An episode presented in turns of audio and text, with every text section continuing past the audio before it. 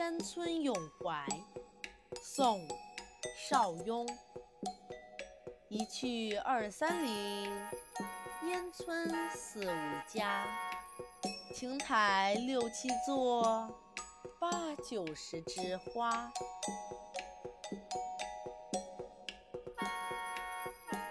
这首诗通过猎景的表现手法，把烟村、人家、亭台、鲜花等景象排列在一起，构成一幅田园风光图，并创造出一种雅淡的意境，表达出诗人对大自然的喜爱与赞美之情。